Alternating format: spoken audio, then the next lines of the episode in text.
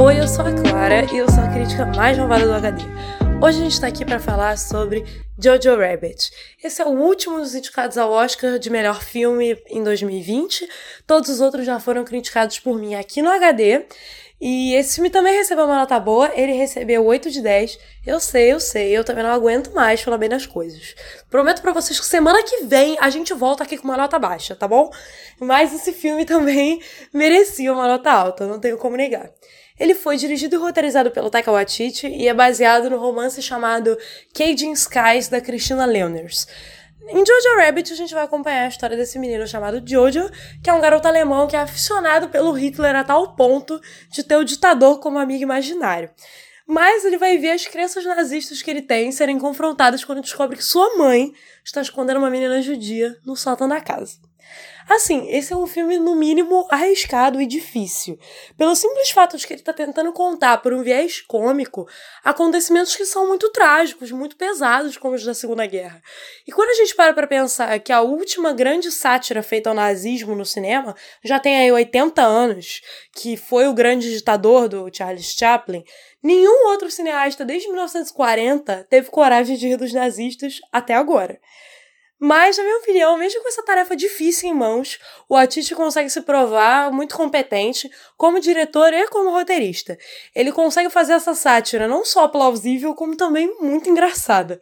A opção de narrar pela perspectiva de uma criança acaba por dar sentido a muitas das escolhas narrativas do filme e faz com que a gente consiga comprar melhor esse clima humorístico e tal. E o filme faz um uso muito bom do humor físico, além de conseguir fazer troças muito bem pensadas com relação à burrice dos nazistas e às crenças que eles tinham sobre os judeus. Dessa forma, o filme acaba por se posicionar como uma comédia muito crítica, porque ele não ignora o poder que o humor tem no imaginário coletivo. Ao fazer troça desse tipo de coisa que os nazistas acreditavam, a gente acaba por fazer com que essas crenças percam força e poder de convencimento no imaginário coletivo, sabe? E para mim foi uma grande sacada do filme ter percebido isso.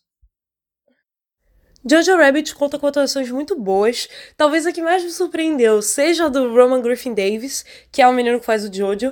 Me surpreendeu bastante pela idade dele, ele é um menino muito jovem, e pelo fato de que essa estreia dele no cinema já é uma performance tão boa.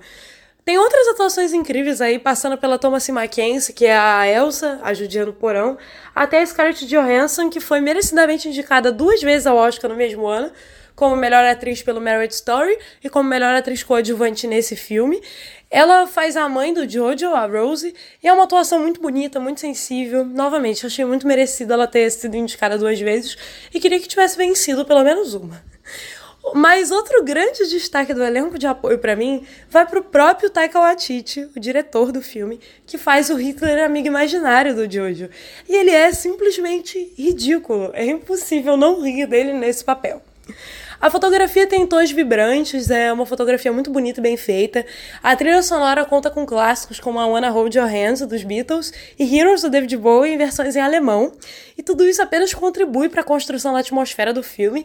E é interessante observar como essa atmosfera muda, mais ou menos aí no final do segundo terço do filme, quando um determinado acontecimento trágico é mostrado, a gente vai ver a fotografia e a trilha sonora mudarem bastante, ficarem bem mais tristes e pesados dali em diante. Mas assim, eu ainda senti que Jojo Rabbit tem algumas falhas de roteiro. Às vezes é muito difícil explicar as coisas aqui para vocês sem spoiler, mas vamos tentar. É, depois desse determinado acontecimento trágico que eu mencionei, o filme não explica muito bem o que acontece com a vida do Jojo, como a vida dele continua normalmente, levando em conta que ele só tem 10 anos de idade. Quando vocês assistirem o filme, vocês vão entender de que problema eu estou falando. E também tem o fato de que acontece a redenção de uma determinada figura nazista adulta, que eu não vou mencionar quem é, e isso me pareceu meio fora de lugar levando em conta que o filme tem uma mensagem antinazista muito forte. Não, não senti que fez muito sentido dar uma chance de redenção a essa pessoa. Mas Jojo Rabbit é um filme que, apesar das suas poucas falhas, se mostra uma comédia muito inovadora e que consegue desafiar os limites do humor de uma forma positiva, sabe? Porque é um filme que percebeu que fazer troça com os opressores pode ser uma coisa pedagógica, além de engraçada. Quando na nossa sociedade a gente está tão acostumado a ver piadas sendo feitas com quem é oprimido, esse filme consegue fazer o contrário de uma forma incrível.